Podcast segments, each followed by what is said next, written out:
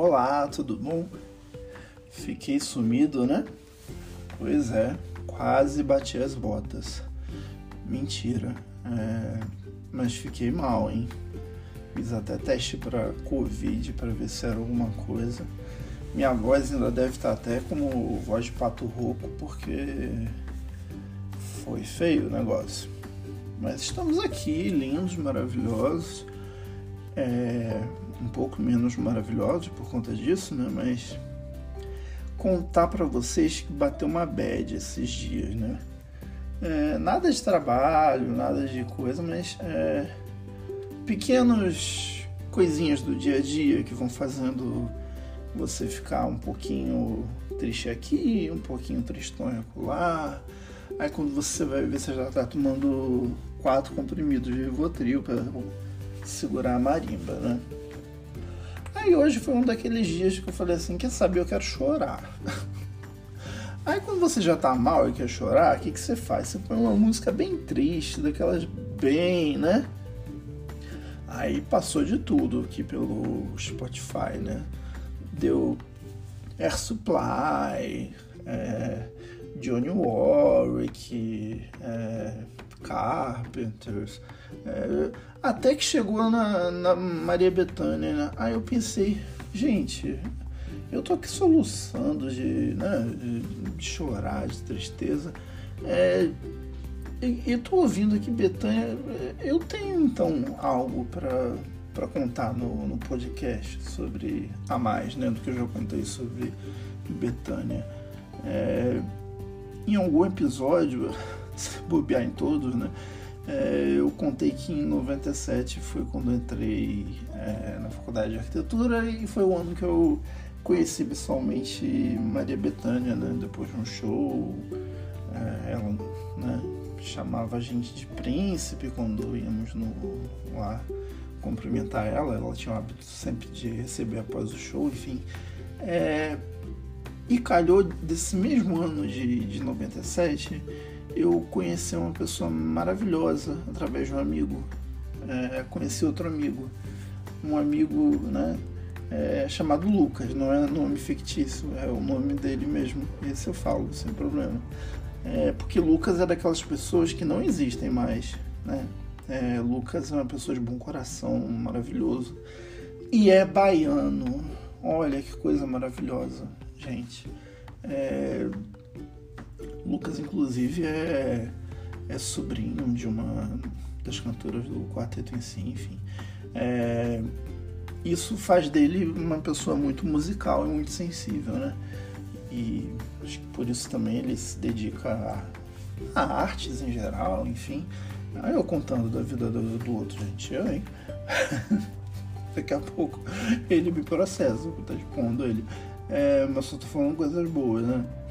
É, fato é que Lucas, quando veio para o Rio, é, ficou um tempo, é, né, a gente se conhecendo, né, amizade nova, e convidou né, para que a gente fosse à Bahia no ano seguinte em fevereiro, veja só, né? Bahia, fevereiro, né? Imagina. Só que a gente foi um pouco antes do, do carnaval. Inclusive a gente voltou na semana que antecede, antecedia o carnaval daquele ano, né? Que o objetivo não era é, ver o trio elétrico, essas coisas, era, era conhecer a, a cidade, né? Bahia. E foi isso que a gente, né? Salvador, né? A gente foi para lá primeiro. É... E a coisa mais linda do planeta é a Lagoa do Abaeté, o Pelourinho, né? O, lá a mãe menininha. Gente, tu, eu, eu tenho umas fotos tão, tão lindas dessa, dessa viagem que, que parece que é outro planeta, né? Parece que né, a gente foi ejetado para uma realidade paralela, né?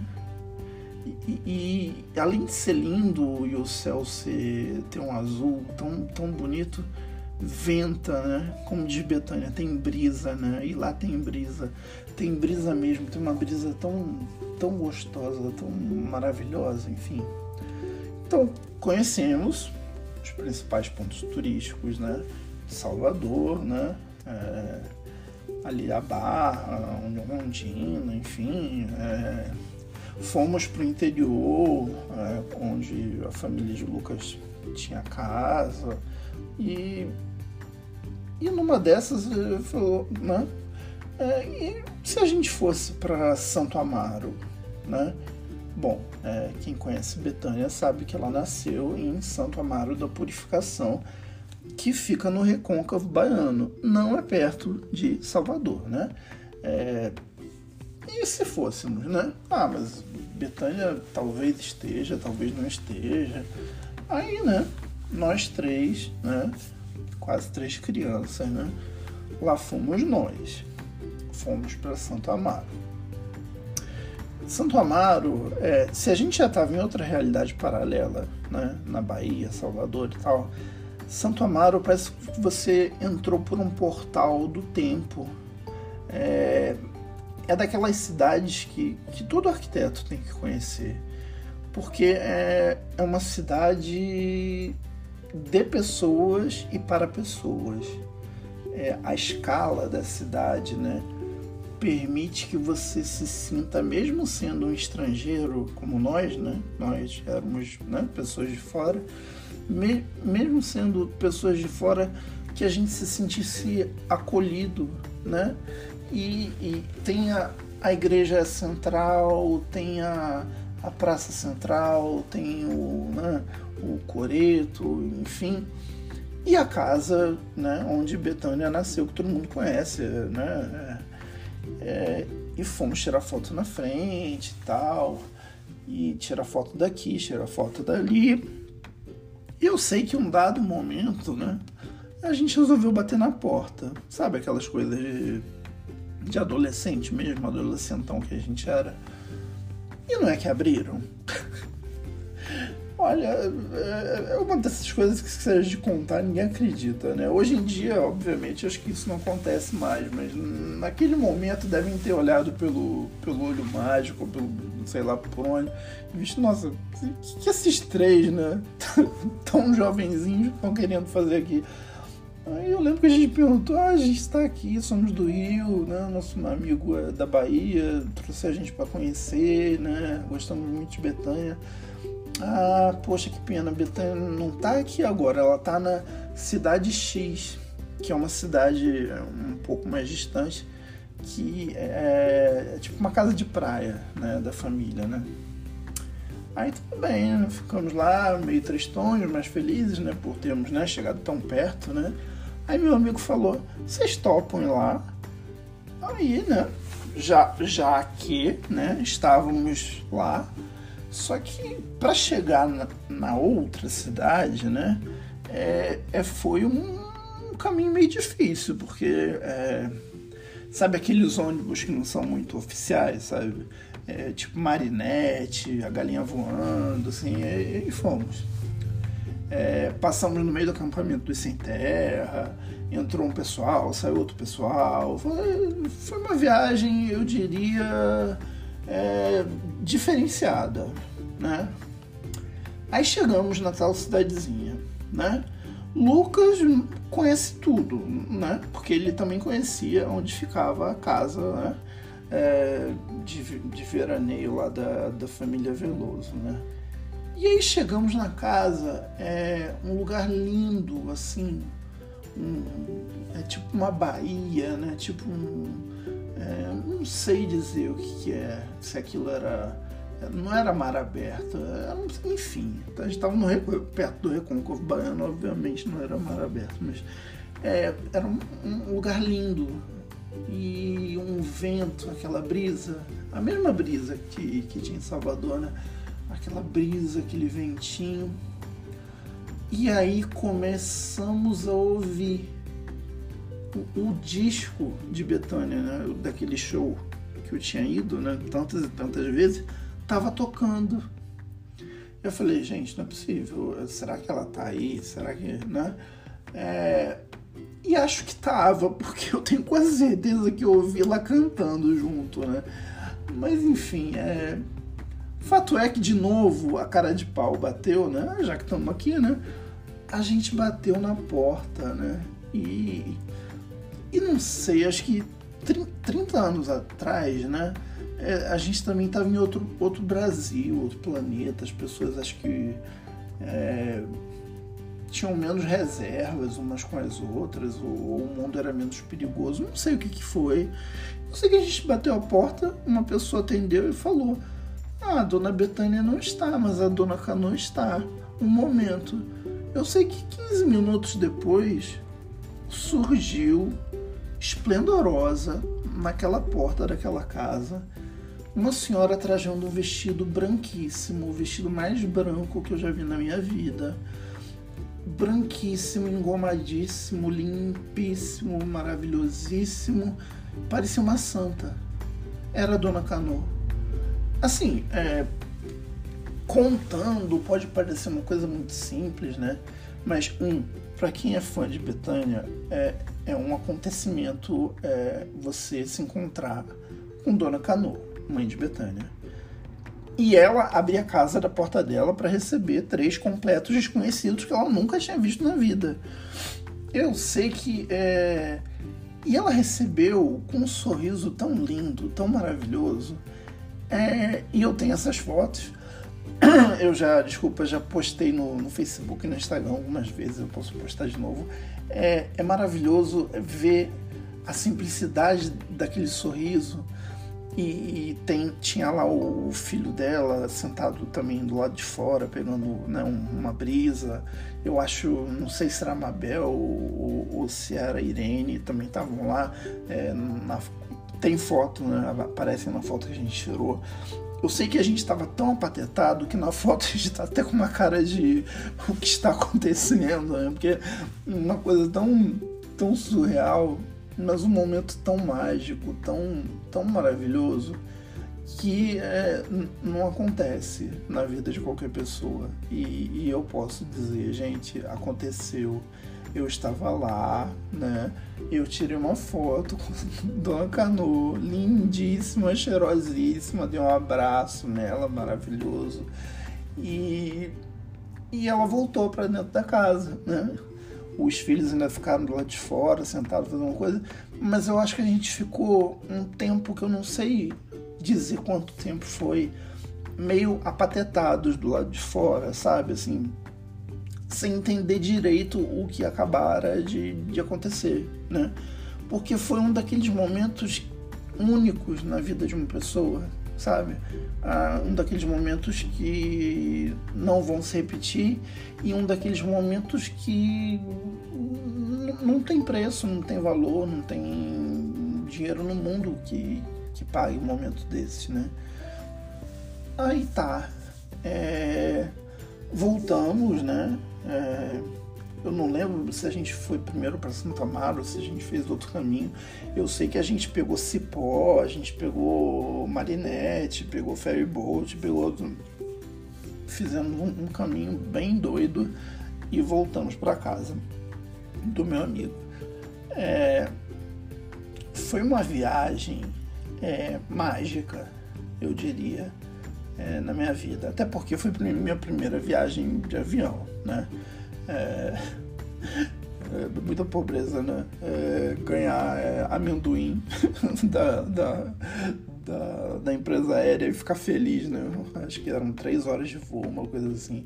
Mas é, foi tudo tão fantástico, a família né, do Lucas tão maravilhosa em acolher a gente e levar para os lugares e conhecer e, e, esse encontro com Betânia e voltar para o Rio. É, meu pai, né, em, em, dezembro anterior, ele tinha tido o aneurisma, né, então ele estava em casa já se recuperando, né, é, e eu voltei renovado para poder continuar cuidando da vida e da família. Mas por que eu estou contando tudo isso, né? É, para dizer que eu estava na bad, né? E que estava na bad, e aí você foca na bad. É, aí eu resolvi fazer o contrário, sabe? Ó, dicas de coach, do, né? Coach dicas do dia. É, e aí tava ouvindo CD, CD de Betânia e pensei, eu estava nesse dia que esse CD foi gravado, eu estava lá. Uma das pessoas gritando em algum momento sou eu, né? Porque as pessoas gritam, né? O tempo todo no show de Betânia. Né? Tem essa, essa coisa, né? É, não satisfeito em estar lá, estar gritando, eu beijei, né? Não na boca, obviamente, dei beijinhos no rosto dela. É, não satisfeito, eu fui na casa dela. Não satisfeito, conheci a mãezinha dela. Não satisfeito, eu continuo, né? Há mais de 30 anos indo nos shows. E aí vem a questão arquitetônica, né? Quem nunca foi no show de Betânia, vá, né? Assim que essa pandemia passar e, e as coisas voltarem ao normal vá num show de Betânia, porque o show ele é tudo pensado, a cenografia acompanha a, as músicas, né? Então tinha um dos shows que o, o palco era coberto de, de, pétalas de rosas vermelhas, lindíssimo. É, então tem a cenografia, tem a indumentária, né? Que, que Betânia usa, né? Sempre do primeiro para o segundo ato ela troca de, de indumentária. E são sempre roupas lindíssimas, roupas que também conversam com o que ela está cantando, né? É, tem a questão do, da luz, né? da iluminação, né? Como é que uma iluminação pode transformar é, como você percebe aquele palco, né? Como você escurecendo determinadas partes ou clareando outras, você cria diferentes ambientes no, no mesmo espaço cênico, né? tem a questão teatral, né? Betânia, é, é uma atriz, né? É, é, é, uma cantora, obviamente, né? A maior cantora brasileira, na minha opinião. É, mas ela mesmo diz que ela se sente no palco. O palco para ela é é a casa dela. E isso eu tenho muito a agradecer a Betânia, porque Betânia, assistindo Betânia, eu fui aprendendo como a poder ser eu no palco, no grande palco da vida. Porque Betânia, não sei né, se todos sabem, é uma pessoa extremamente tímida e reservada na vida privada dela, né, na vida particular. Assim como eu sou extremamente tímido. Né? As pessoas às vezes acham que eu sou mega despachado, nossa, né? bicha né? já chega chegando. Não, eu sou hiper tímido. Né? E quando fui dar aula, falei: pronto, agora ferrou. Como é que eu vou chegar ali, né, na frente de 50, às vezes 100, 150 alunos e, e dar aula? Eu que quando falo as pessoas mal, mal ouvem né, minha voz, né? Eu, eu não tenho um tom de voz assim muito alto. É, e aí Betânia me ajudou, porque é, Betânia entra descalça no palco, né, como em respeito ao palco, e se dirige ao público como, né, boa noite, senhores, né, sempre no... Eu falei, gente, é isso, é o palco, a minha sala de aula é o meu palco. E aí fui, e deu certo, né, e na vida profissional também, né, em escritório, é, falando com clientes importantes, falando com pessoas, né? É, se eu fosse a pessoa tímida que eu sou na minha vida, né, que se cagava de medo de, de apresentar trabalho na faculdade ou na escola, eu nunca, né, que iria conseguir fazer alguma coisa na vida, mas me inspirei nela para ser um, um ator, talvez, né?